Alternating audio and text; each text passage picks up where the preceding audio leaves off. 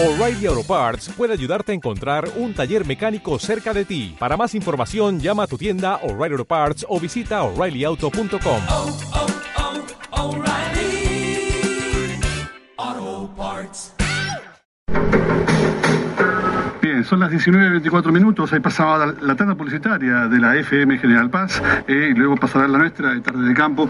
Y bueno, como les prometía al inicio del programa, eh, con un poco de inconvenientes con Internet, pero hoy, martes 13, bueno, eso es, es- es clásico. Estamos en línea con el doctor Juan Pedro Mervilá. Juan Pedro Mervilá fue presidente de Carvap y está muy relacionado con cuestiones, bueno, del campo, obviamente, hace muchísimos años. Y bueno, amigo personal de mío, Juan Pedro, ¿cómo te va Patuco por acá? En bárbaro. Adelante. Juan, no, bien, yo días pasados, bueno, eh, te contaba, había, había en- encontrado un artículo tuyo y bueno, siempre estamos con el tema, con el tema aguas, con el tema el agua en las provincias y quería que nos cuentes un poquito a la audiencia de General Paz, de Ranchos, también estamos linderos a Río Salado, nuestro balneario a veces sufre problemas con el que estamos en la cuenca media de Río Salado y que nos cuentes un poquito sobre qué estabas eh, litigando, peleando con, con la autoridad del agua o con, o con algunas cuestiones que tienen que ver con eso. pues la lucha viene desde hace mucho tiempo. Eh, la primera, vamos a resumirla, porque si no, es muy, es muy linda la historia, pero es para contarla en una sesión larga, con amigos. Este, eh, en realidad la provincia de Buenos Aires ha hecho del- de la cuenca del Salado un disparate, un embudo total y una única cuenca cuando nunca lo fue. Eh, era una cuenca más. Era cuenca deprimida del centro de la provincia y punto. Pero bueno, este, la mano del hombre ha hecho desastres, caminos que no corresponden, sin obras de arte, sin, sin respetar las escorrentías normales de los excedentes hídricos, las aguas que corren de manera mantiforme, no ya no ya no conducidas por causa, sino de manera mantiforme por excedente de lluvias o desbordes de lagunas o de arroyos cuando esto sucede y corren de predio en predio, de los de cota de piso más alto a los más bajos, que van erosionando y todo eso. Bueno, todo eso además el hombre le opuso rutas, caminos, pueblos a lo largo de un siglo y pico sin respetar eh, la experiencia y el conocimiento de las épocas de ciclos hídricos ricos. Y entonces en las sequías, cuando se hacían las obras, que es cuando se pueden hacer, se hacían sin pensar lo que había sucedido en los ciclos ricos. Correcto. Cuando venían los ciclos ricos de nuevo, las nuevas obras interrumpían. Bueno, esto es, eh, no se puede deshacer, no es un mecano que se pueda desarmar y hacer de nuevo toda la radicación y las vías de comunicación este, en la- de- humanas en la provincia de Buenos Aires. De manera que eso no tiene solución, lo que hay que hacer es arreglarlo, mejorarlo de manera posible. Pero a eso le agregaron que ya de por sí la cuenca del Salado estaba alterada por ese tipo de, acción, le agregaron que cuencas externas que no estaban conectadas con ella, que empezaron a tener problemas, al ser cuencas de la provincia de Buenos Aires, características principalmente de llanura, eh, con poca, con poco desnivel, este, y muchas de ellas por razones eh, hasta geológicas endorreicas, así cerradas, bueno, eh, cuando vinieron los, los excesos, esas zonas empezaron a inundarse gravemente y ahí vino la acción de- desesperada, eh, eh, liderada por lo, por lo político, otra vez en forma irracional, sin estudios previos, y empezaron a, directamente a tirar agua a, cu- a- a predios, a áreas, a zonas que nunca los debieron haber recibido. Es decir, trasvasaron cuencas. Eh, esto se fue agigantando, después te voy a contar las tres principales que se han agregado a la, a la cuenca del Salado, este, se fue agigantando hasta que en un momento dado también se lo tomó como un hecho consumado y dijo, bueno, se dijo, bueno, vamos a hacer la gran obra del plan maestro del río Salado, para lo cual el río Salado ya no era el que había sido y su cuenca tampoco era la que fue en su origen. El río Salado pasa a recibir del noroeste de la provincia todo lo que es el noroeste provincial abajo de, de la bota de Santa Fe, a la par del norte de, de- de La Pampa y del sur de Córdoba, eh, que le entró agua por todos lados, le entró agua de Santa Fe, de la Picasa, de los desbordes de los Comechingones, en un momento se creía que también podía tener influencia, después un poco se desmintió los desbordes al norte del río Quinto, derivados desde San Luis, En fin, eh, lo digo así desordenadamente para darle idea que es todo un manchón, un territorio enorme que ingresó en la provincia y que no tenía salida. Entonces el plan maestro lo que lo que planteó fue hay una cañada, la cañada de las Orquetas, que nace en la pequeña eh, laguna, la Salada Chica de Ameguino, y que termina eh, ese, esa cañada en la laguna de Gómez, en Junín, cañada, ¿eh? auténtica cañada, de secarse a cada rato, de cruzarla que a pie o a caballo, que bueno, la traza tenía bastante razonabilidad, el agua ha ido corriendo por allí sin hacer un cauce permanente, por eso era mera cañada, pero marcaba claramente que en esa zona donde sí, de la provincia donde sí hay un poco más de, de desnivel entre las lomas, semilomas y bajos, eh, este, esta cañada corre precisamente recogiendo le, las aguas, y eh, hablando incluso de las pluviales solamente, no es que tenga tributarios, porque insisto, no era un cauce permanente, este, la- la- los tributos de, las, de los aportes locales, las lluvias locales de las lomas y demás. Entonces se tomó como eje esa cañada con algunas rectificaciones y se decidió su canalización.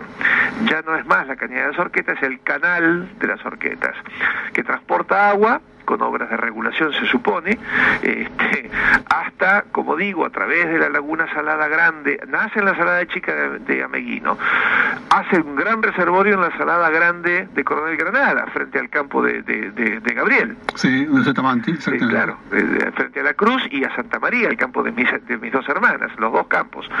Este, ahí hace un, gran- un reservorio, sigue y llega a la laguna de Mar Chiquita, partido de Junín, al norte de Junín, y deriva a la laguna de Gómez, a la vera de Junín. De ahí está previsto que sale lo que llaman el canal del norte, hay un vertedero fijo que hace muchos años que existe, que cuando esté en condiciones de trabajar, porque si lo hacen hoy inundan, arrasan con lo que viene abajo, este, eh, la obra tiene que ir de abajo para arriba, no al revés, Sí. han hecho, han aislado esto y han hecho una especie de, de cuenca contenida entre Ameguino y Junín. A futuro, eso va a seguir de Junín hacia abajo, viniendo por el Carpincho, y va a ir a empalmar en Bragado con la, la cuenca eh, verdadera del río, de- del cauce del río Salado, que se viene abriendo y dragando desde la desembocadura en la, en la bahía de San Borombón hacia arriba y que ya ha cumplido tres etapas de- de- de- de- del trabajo y le falta, le falta mucho todavía. Ahí tenés una primer cuenca trasvasada. El noroeste de la provincia va a pasar a ser, a ser definitivamente Cuenca del Salado. Ya de hecho lo era, pero digamos que con la obra se consolida. La segunda cuenca que nunca debió haber llegado, es la cuenca de lo que eh, normalmente se conoce en tu profesión, sobre todo en los ingenieros agrónomos, en el tras- como el tras las dunas. Sí. Es, eh, digamos que son la- es el área de la provincia de Buenos Aires del oeste, centro-oeste, lindando con La Pampa, eh, todo lo que es de Villegas para abajo, América, partido de Rivadavia, este, Trenquelauquen, Peguajó, que fue una de las primeras que se inundó, eh, que llega, digamos, hasta, hasta Henderson por lo menos. Bueno, todo eso es, esa zona son como, tiene como costillas de dunas eh, medanosas que según la- las fotografías satelitales de la NASA y que yo vi en Estados Unidos ya en la década del 80, marcaban que no solamente impedían este, el, el trasvasamiento superficial, sino que también el subterráneo. Entonces, esa cuenca, cuando se llenó e inundó todo eso, y incluso salitró los, los fondos porque las tierras eran salobres y las napas se enriquecieron tanto que levantaron las sales hasta arriba y perjudicaron las aguas de las lagunas y se produjo un proceso muy grave, muy, muy, muy complicado, en lugar de haber hecho un estudio y convertir esa cuenca en una cuenca endorreica, que a lo mejor ameritaba incluso eh, algunas obras eh, y civiles un poco más espectaculares, hacer reservorios de rebombeo, pero para que no salieran de la cuenca, para que tuviera esa cuenca siempre el aporte del agua dulce que las mejorara y y no trasvasara a donde no corresponde. Bueno, no se hizo eso. Se cortaron las dunas y se la tiraron al, al salado. Por eso el canal mercante en su momento, el canal del oeste y todo esto que todavía está por construirse, que también va a ir a dar a Bragado. Si a Bragado, si le abrieran la cuenca del norte y la cuenca del oeste, Bragado desaparece en 24 horas. Bueno, ahí empalmaría también la del oeste con el salado.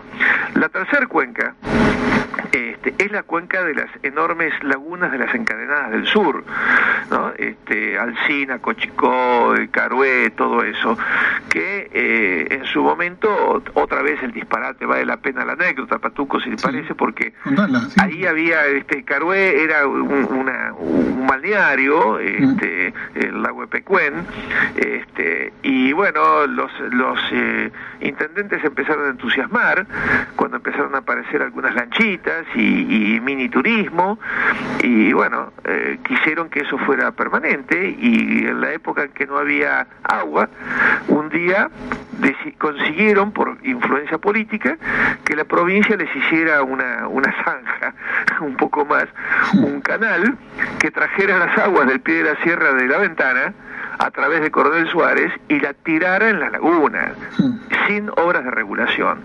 Cuando quisieron acordar, ese era un canal que tenía, estaba pensado originalmente para tirar 4 metros cúbicos por segundo, y cuando quisieron acordar vinieron las lluvias, vino el ciclo rico y pasó de a 47 metros cúbicos, rompió todo.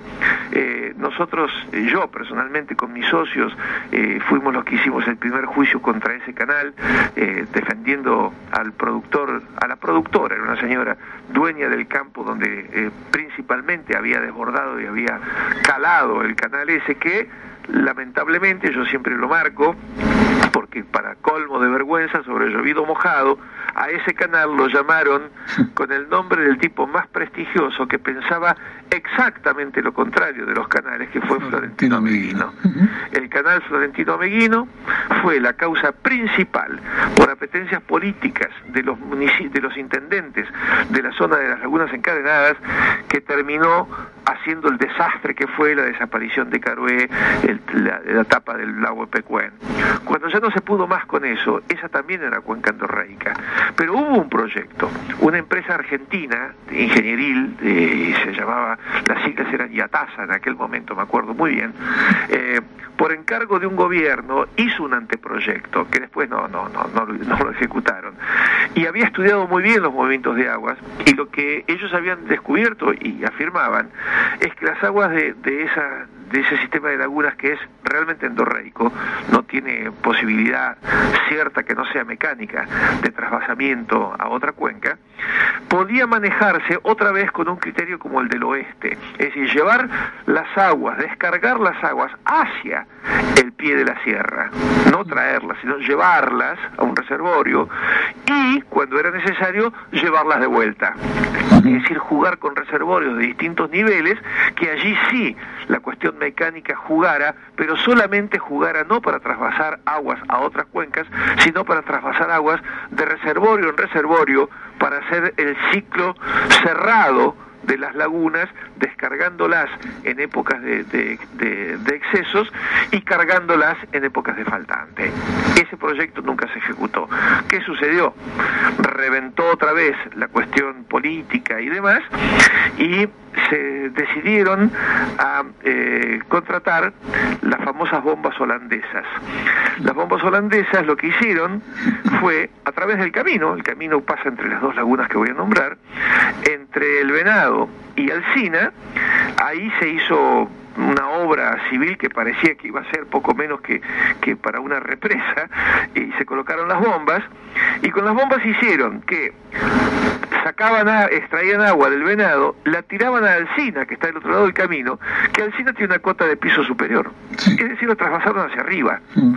¿Por qué? Porque Alcina, a su vez, no tiene eh, cota de caída, eh, eh, eh, digamos, la- eh, razonable hacia las lagunas, sino que su declinación lenta es al revés, es hacia el oeste y, y- y conecta con los pequeños eh, eh, hilos de agua y meandros que, que, esos hilos de agua, que son el origen del arroyo Vallimanca. Arroyo que sí después, constituido en arroyo, atraviesa la ruta 226 y es tributario del Salado. Bueno, lo hicieron así. Por lo tanto, hoy, en el plan maestro del Salado, también la cuenca de las encadenadas del sur a través de la laguna de Alcina y del Valle Manca va a ser tributario del plan maestro del Salado. En definitiva, hicieron del Salado un gran embudo. Yo siempre digo, nunca se debe haber hecho, es un espanto lo que se hizo, eh, pero es irreversible y entonces ahora hay que seguramente gastar más, gastar más, perder más tiempo, estudiar más y empezar a y empezar por de pronto por terminar las obras centrales e inmediatamente, inmediatamente después.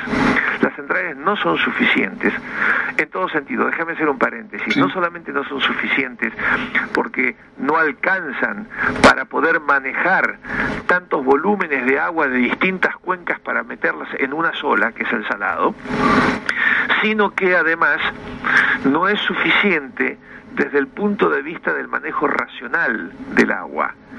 Eh, las obras, por una cuestión económica, no son, no se hacen para cubrir cualquier evento natural. Eh, si no, habría que hacer obras de tal tamaño que dejarían de ser obras. Si vos tomás como recurrencia un siglo, por ejemplo. Las obras se hacen con recurrencias muy pequeñas, 10 años, no sé si hay alguna de 30 años, pero son recurrencias muy pequeñas. Quiere decir que cada dos por tres eh, van a ser superadas. Si es que no hay todo un sistema complementario que a su vez maneje el excedente de los excedentes. Esas obras centrales tienen que ser las primeras conductoras, receptoras y, este, y retentivas de los excedentes inmediatos pluviales. A partir de allí, lo que ellas no puedan contener, tiene que haber obras secundarias y terciarias, ya no a nivel de una cuenca del Salado, sino de distintas cuencas y subcuencas entre obra y obra, entre las obras que traen el agua del norte, las obras que traen el agua del oeste, las obras que traen el agua del sudeste, para que eh, no terminen siendo nuestros campos una pileta a pesar de tener el plan maestro del Salado terminado. Esto es desde el punto de vista de las grandes obras. Te completo con lo siguiente. Nunca creí nunca. Y no lo, mira que yo soy un inundado permanente, vos conoces el campo. Eh, últimamente tuve dos inundaciones seguidas catastróficas en el 14 y en el 15, 2014-2015. Estoy en la cuenca del Tanderufuche del Foró, hablo por, por, por conocimiento y experiencia. Sin embargo, sin embargo, a pesar de todo eso, eh, yo no quiero tirar el agua. El agua de lluvia es por lejos la mejor de todas las aguas, es mejoradora de los suelos, es mejoradora de las aguas estancadas, es mejoradora de las aguas subterráneas, es mejoradora de todo, es abundante, es el nivel de reposición para que muchos que macanean con la, con la ecología y demás se dejen de decir que, que el agua es un bien escaso. Sí, es escaso a nivel mundial. La provincia de Buenos Aires tendrá que decirle a alguien que es un bien escaso lo que hay que hacer es manejarla. E incluso proyectos ya más faraónicos, en algún momento se pensó en recuperar la, este, alguna de las vías fluviales principales para traslado de, productos. Bueno, yo no sé si, si da para tanto, pero la verdad es que por lo menos, por lo menos, hay que, no hay que tirarla al mar así indiscriminadamente, hay que retenerla, convertirla en mejoradora y fíjate vos qué extraordinaria fuente sería para la pata que falta en la provincia de Buenos Aires, después de las tecnologías que tenemos acceso, de las eh, fertilizantes y agroquímicos que han dado nuevos horizontes en el tratamiento de la agricultura y de las forrajeras, de todos los elementos que tenemos de genética, tanto animal como vegetal, ¿qué está faltando en la provincia de Buenos Aires en forma contundente? El riego.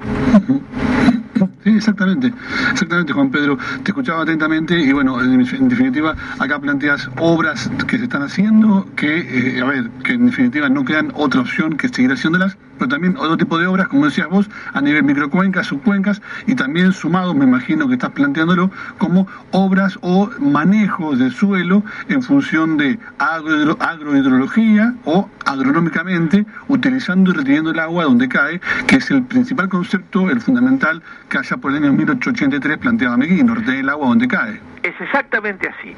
Y además el planteo agronómico que gracias a Barbagallo, Sabela y todo ese equipo de intasuelos de aquellas épocas, de los, 60, de los 70, me parece que fue 60, 70, 70 sí. uh -huh. este, que tuve el privilegio de conocer y que vos sabés muy bien porque sos un discípulo de segunda generación. Sí, el padre Melita este, en Uribe Larrea también. Pero claro, empezaron por Uribe Larrea y por el campo de Marchante en Raucho.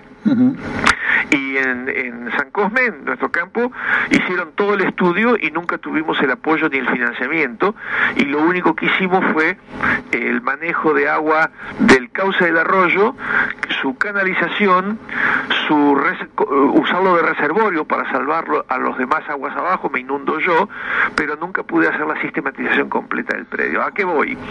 Que estudiando los suelos esta gente se dio cuenta que en, en, las, en los traslados mantiformes de las aguas, en lo que se dio en llamar desde entonces hidrología de llanura, donde las aguas corren no con mucha fuerza, pero muy expandidas, que al no tener fuerza no cavan cauces, que los cauces no son permanentes, y entonces cuando viene la riqueza hídrica no alcanzan los cauces y se desbordan, este, y, sigue corriendo y sigue corriendo el agua de manera mantiforme, deteriora los suelos.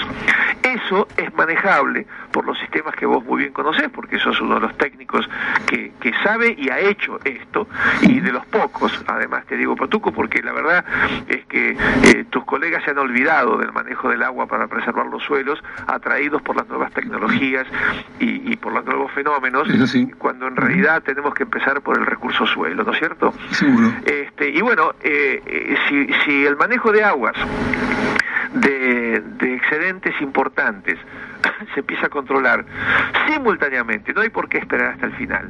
Se puede empezar a hacer manejo de sistematización de, de, de suelos y de, manejo de aguas, perdón, en pres preservando los suelos a nivel predial o este, de, de, unidades como se intentó hacer en la época del gobierno radical. Se dictó una ley para promover esto, sí. pero no se pudo imponer, por supuesto, se hizo como promoción y no hubo mucho apoyo. Eh, en la zona de Saladillo, eh, Lolo Lenzi y demás, que eran amigos del gobernador, que era originario de ese lugar, este, trabajaron eh, eh, en este sentido, pero lamentablemente no se plasmó. Esa idea de hacer una sistematización modular, predio por predio, donde cada uno va haciendo su manejo y en lugar de deteriorar, mejora al que viene abajo y, y, y este a su vez lo vuelve a hacer, rosarios de reservorios, bocas de entrada superiores a las bocas de salida, para que los espejos de agua permanezcan y se vayan cuando la naturaleza lo diga y percolen mucho más mejorando las napas y todo esto que es fantástico, esto no se ha hecho. Ahora es una oportunidad de empezar todo junto. Juan Pedro, porque, acá porque fíjate vos, si, eh, hay, hay un dicho que, que, que, yo estoy indignado con eso y, y, les hemos salido al cruce, incluso por ignorancia, algunos de los nuevos funcionarios del gobierno lo dicen. Este, los anteriores lo decían por interés político ideológico y esto lo dice por ignorancia. Está, estamos mal, hay que corregir eso. Este, y es que te dicen, bueno, eh, tal zona y tal zona se inundan por culpa de los canales clandestinos de los productores. Mentira. Primero que no dan los canales clandestinos como para manejar las masas de agua que realmente se están derramando.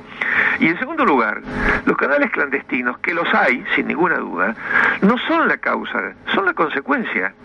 Como las obras nunca vinieron, como el Estado no respete nada, respeta nada, como los municipios altean los caminos y para no gastar más no les hacen obras este, de hidráulicas de manejo y lo único que hacen es alterarlos cavando las cunetas, convirtiendo las cunetas en canales sin autorización de la, de la, de la Dirección de Hidráulica de la provincia, sin autorización. Los municipios han sido algunos de los principales causantes de los, eh, de los desbordes, por lo menos en las áreas eh, cercanas a, las, a, a los este, centros urbanos, porque con el tema de proteger los pueblos han tirado el agua a los caminos rurales, han hecho obras clandestinas, no han manejado los- los excedentes, no han sabido dominar las escorrentías, nunca han hecho una obra de, de- de manejo, de contención, de retención, y eso termina inundando a los, a los predios que antes no se inundaban, y entonces ahí viene el zanjeo, che, yo hace dos años que no me inundaba, ahora tengo 70 hectáreas menos, por el agua meto una zanja, entonces no se debe tomar como causa eh, este, eh, sino como consecuencia, y es un síntoma para estudiar antes esas zonas donde más canales haya de desagüe, aunque sean privados y aunque sean clandestinos, cuanto más canales haya, más atención prioritaria hay que darle porque más problemas hay Exacto. para resolverlo a través de obras secundarias, terciarias y ojalá se llegue a la sistematización predial. Claro, vos acá justo comentabas eh, de, de esos, de esos trabajos de cuencas hidrológicas en la época de Armendáriz, año 83, 84. Y bueno, justamente en nuestro distrito, en General Paz, tuvimos una de esas módulos en la cuenca del Lanzaco, con lo cual los oyentes por ahí pueden reconocer, digamos, el trabajo realizado en aquella época en lo que es la cuenca del Lanzaco de nuestro distrito. También está, estaba la cuenca del módulo del Toro, creo que eso era en Cañuelas o Lobos, Sí. no recuerdo bien en qué lugar, eh, que juntamente, bueno, eran, eran estas obras que decís vos que se tomaban como microcuencas, donde a- agarraban muchísimos productores y hacían en conjunto Así es. un montón de trabajos agroecológicos donde destinaban, digamos, su, eh, su impuesto, yo creo que era red vial, iba a una cuenta común y las obras de infraestructura que se realizaban, que eran con arado de disco, arado de, de rastras, Sí. y que se hacían los bordos y canales bordeados. Sí, hacían- arando sobre el macho. Exactamente, arando Se sobre el macho. arando sobre el macho, en lugar de canalizar en una cota de piso que no tiene que no tiene sentido profundizarla. Vos calás en la provincia de Buenos Aires y se queda como una bañadera el agua. Exactamente. Entonces tenés que levantar los bordes para que los excedentes se concentren y el pelo de agua, cuando se cuando corre agua, el pelo de agua se- sea superior a la cota de piso. Exacto, y generas una carga, ahí, ahí generas un, un falso desnivel, digamos, con ese pelo de agua, y generas un falso declive que hace que el agua corra. Exactamente. Bueno, vos lo sabés mucho mejor que yo. No. Yo soy abogado y productor. No, pero está muy bueno porque también el, el oyente, ¿cierto? Por ahí aprende un poco sobre esto, intercambiando tu conocimiento, que es amplísimo también del tema agropecuario y de esto, y esto de agroecología y de cuestiones del agua, que también algunas cosas me estás haciendo recordar cosas que también tampoco sabía yo, o, o las tenía por ahí media guardadas en, en- en los recuerdos. Bueno, si, si, si te agarro con el derecho, ahí te mato, pero, Sí. pero déjame pasar un aviso. Dale. Este, la provincia de Buenos Aires tiene una legislación de aguas que es un horror. Eh, hace unos años todo el mundo decía las inundaciones, qué barbaridad, y los canales clandestinos, año 2002 más o menos. Bueno, hay que hacer un- una ley de aguas. Ya había habido dos intentos de código de aguas horribles que las entidades se opusieron, no porque no creyeran que hubiera que regular, sino porque así como venía la cosa era imposible. Finalmente, el mismo proyecto, para colmo mejorado para mal, eh, terminó siendo anteproyecto de ley, yo participé de él en representación de Carvap, pusimos una crítica profunda, logramos modificación de más de 80 artículos, después en el trámite parlamentario no tuvimos la misma suerte, y terminó saliendo una ley que está basada en la ley italiana de 1936, es decir, la ley de- del fascismo italiano, estatista, eh, sin reconocimiento de los derechos individuales, desatenta de los derechos de los particulares del Código Civil y hasta diría de algunos aspectos lisa y llanamente del derecho de propiedad las constituciones. Una ley que la hicieron tecnócratas. Eh, eh, no- no- no- es decir, en lugar de ser una multidisciplinaria como corresponde, con una comisión de juristas además, en definitiva, el agua es dos cosas. Es toda la profesionalidad de incumbencia que tiene que ver con la hidrología, la hidráulica, la geología, por un lado, y la ingeniería agronómica, y por otro lado, el derecho. Claro. porque son regulaciones y las, las leyes en definitiva no son más que convenciones sociales. Ni la ley tiene que ser ciencia, porque es una convención. Hay veces que la ciencia tiene que rendirse ante la convención, porque la ciencia pura y dura es inaplicable en las relaciones humanas muchas veces, y además es cambiante. La ciencia también es dinámica. Este, entonces se opta por convenciones. Ni lo contrario, ni la ley tiene que ser un puro acuerdo politizado desatendiendo la realidad. Este es el punto medio. Este punto medio no existió, no existió en el proceso de elaboración que yo participé, así que lo digo con ab- absoluta autoridad, este, de elaboración de este anteproyecto y finalmente sanción de la ley. Agravado con que creó un esperpento que se llama Autoridad del Agua, la ADA, que en realidad pretendió ser un ministerio del agua, que se le hicieron los técnicos para sí mismos.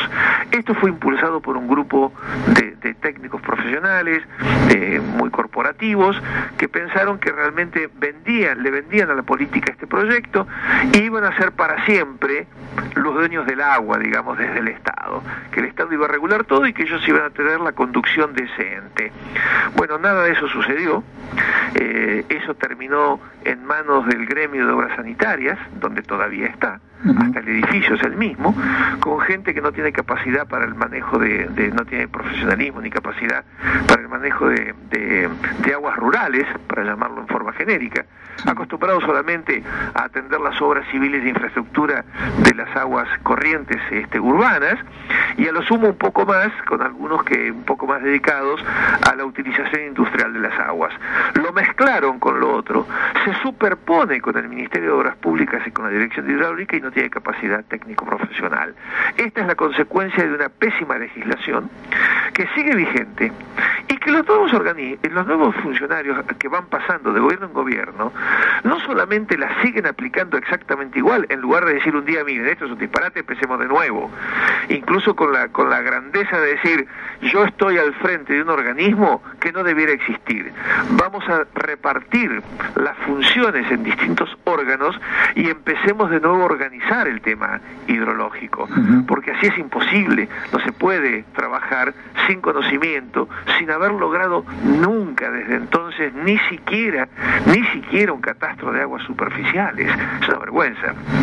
Sin embargo, siguen existiendo los cargos, siguen existiendo los empleados, siguen existiendo los sueldos, siguen aplicando esas normas entre arcaicas e ilegítimas, muchas de ellas, y además le siguen agregando per se reglamentaciones inferiores que son peores todavía. Esto se ha convertido en un en un eh, en un núcleo de eh, que, del cual profita un, un grupo importante de tecnoburocracia. El único que tiene realmente interés en esto eh, son los, los tecnócratas y los burócratas vinculadas a este tipo de organización. Porque la verdad es que ni la ley, ni la forma de aplicarla, ni la gestión que han hecho las autoridades de esta autoridad, nunca jamás han verdaderamente cuidado el recurso hídrico. Al contrario, quieren poner un canon que es la venta del agua. En lugar, el, el Estado está para regular el uso del agua, no para venderla. Sí. Este, bueno, pero ¿sabes qué? Eh, ¿Quieren eso para qué? Para financiar el, el organismo. Claro, exacto. Te iba a preguntar sobre eso. Es que, o sea, que había desierto del tema de un canon en el agua. Bueno, el canon está en la ley. Eh, cuando hicimos el decreto reglamentario, así como participé de la redacción del Código de Aguas, Ley 12.257, fui el autor, el único, que había escrito un decreto, re- un proyecto de decreto reglamentario íntegro, artículo por artículo de toda la ley. Cuando nos convocan a empezar a trabajar sobre eso, el Estado y los órganos oficiales no tenían ningún proyecto. Entonces presentamos el mío. Por supuesto que, como siempre sucede, la estúpida desconfianza entre lo público y lo privado, de- empezaron, no, bueno, pero esto hay que frenarlo porque, bueno, esta es la intención de los productores y bla, bla, bla, y lo, lo destrozaron. Pero lo peleamos durante dos años. Y la verdad es que el decreto reglamentario 3511, que se termina eh, de- decretando o sancionando en fines del 2001, 2002, este, eh, de- de- cuando el último año y el último día que se iba el gobernador Solá lo firmó. este, tuvimos dos años y pico debatiéndolo es bastante mejor el, el, el, decreto que la ley misma, sin alterarla para no caer en inconstitucionalidad, pero temperándola, dándole participación al sector privado, que los productores puedan integrar los comités de cuencas, que era solamente de los intendentes, bueno, un montón de cosas. Que la verdad es que fracasó, porque nunca se hizo en serio, nunca se, se bajó del autoritarismo las normas para que haya una verdadera coparticipación pública-privada en la gestión. Entonces, se siguió absolutamente por ese camino. Eh, el decreto reglamentario entonces salió salió de esa manera. Salió con algunas mejoras, algunas correcciones respecto del Código de Aguas, pero nunca nunca se encaró lo que se debe encarar, que es hacer la reforma de la ley. ¿Qué pasó? En lo que hubo acuerdo desde el punto de vista, te diría, intelectual, no solamente eh, se, rindieron los intereses políticos y hasta los intereses eh, recaudatorios del Estado, fue que realmente en la provincia de Buenos Aires establecer un canon, especialmente para el riego, era una locura. Entonces, no, no modificaron la ley. El canon quedó en la ley como que se puede poner un canon, pero este, lo que, eh, pero nunca lo pusieron. Hasta que, hasta que eh, la ameba Proteus que gobernó la provincia de Buenos Aires en el último periodo, este, este protozoo unicelular pseudópodo, eh, quebró la provincia y resolvió entre otras cosas que para poder seguir financiando tanta burocracia había que la burocracia tenía que, que rebuscárselas, que tenía que juntar sus fondos y entonces en la autoridad del agua a los apurones sobre un concepto nacido en Holanda, que nada tiene que ver con nosotros, y que tiene que ver con una medición del uso del agua y no con el consumo real y efectivo llamado la huella hídrica, inventaron un canon, que tampoco funcionó, pero lo pusieron. Resulta que ahora el nuevo gobierno recupera la idea del canon y además lo quiere hacer sobre volúmenes de consumo, de extracción, cuando el Estado no es dueño del agua. Lo que dice el Código Civil es que el agua subterránea es del dominio público, en el sentido que es el Estado el que puede regular su uso, no su propiedad privada. No es del dominio privado del Estado, es del dominio público. Y el Estado tiene que regular de tal manera que se, asegure que la mayor cantidad de gente, de público, acceda al recurso y al mismo tiempo lo cuide. En vez de eso, si se pone un canon por, por el consumo que hace, te está vendiendo el agua. Tampoco es un servicio, porque en las aguas corrientes también se, el, el, el, quantum, la medida de, de, cuánto se paga por el servicio, es el consumo de agua. Pero hay un servicio, porque todo el sistema de provisión de aguas, de cañerías y demás, que te lo lleva hasta la puerta de tu casa, es público. Entonces hay un servicio, no importa si lo presta un privado o el público, hay un servicio porque hay una inversión del Estado, hay un uso de las instalaciones del Estado que acceden, que, por el cual accedes a la provisión. Como sucede en planteos de riego tradicionales como en Corfo, por ejemplo, Río Colorado. Acá no, en la provincia de Buenos Aires, vos pinchás la napa y sacás el agua. Entonces, por supuesto en forma regulada, tenés que hacerlo bien, el pozo tiene que estar bien hecho, registrado, calidad de agua y suelo, todo lo que vos quieras. Pero vayamos a lo central de la cosa.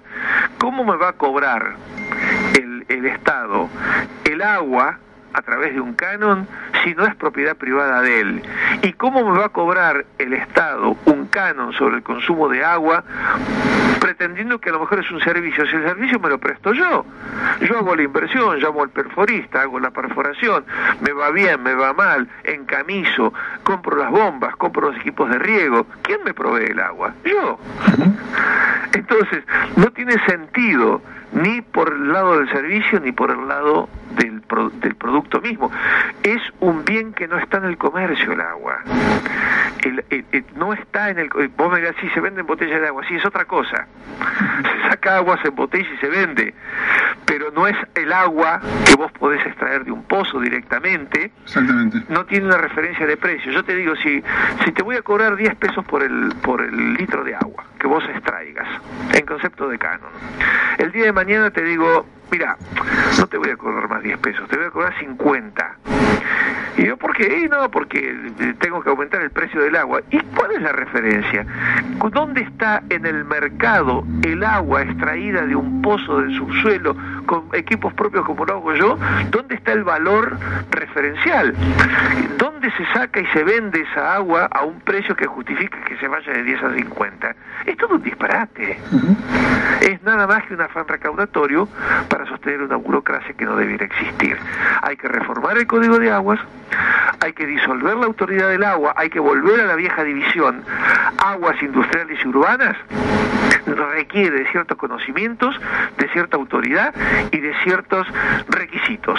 El agua rural, el manejo de, la- de las aguas, tanto conducidas como, como, como no conducidas, requiere de otro tipo de profesionales, otro tipo de conocimiento y otro tipo de requisitos.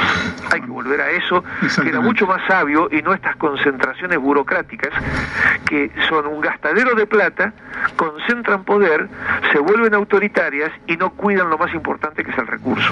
Exactamente. Juan Pedro, bueno, ya se nos fue el tiempo, realmente eh, muy amplio, eh, con, mucho conocimiento y muy extenso y, muy buena eh, la charla tuya en este caso y, y tu información con respecto al tema Cuenca del Salado y las otras cuencas y el tema también la, la autoridad del agua y estas cuestiones burocráticas y políticas que hacen con respecto al posible canon que nos quieren cobrar con el agua.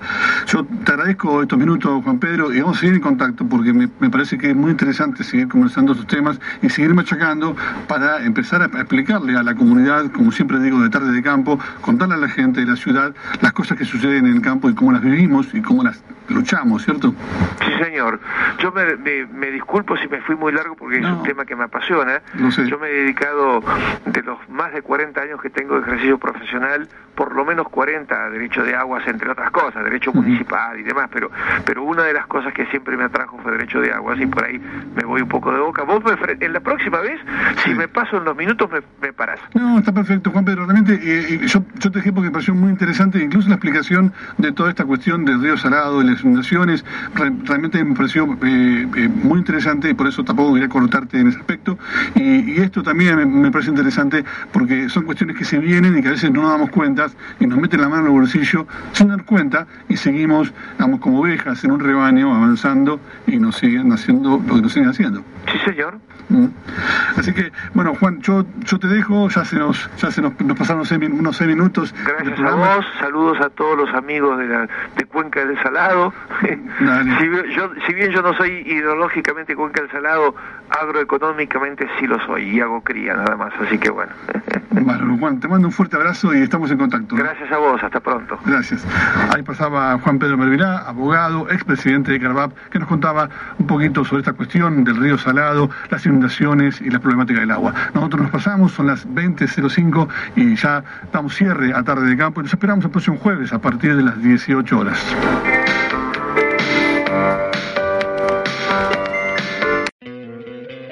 ¿No te encantaría tener 100 dólares extra en tu bolsillo?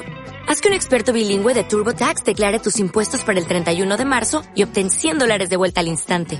Porque no importa cuáles hayan sido tus logros del año pasado, TurboTax hace que cuenten. Obtén 100 dólares de vuelta y tus impuestos con 100% de precisión. Solo con Intuit TurboTax. Debes declarar para el 31 de marzo. Crédito solo aplicable al costo de la presentación federal con TurboTax Full Service. Oferta sujeta a cambios o cancelación en cualquier momento.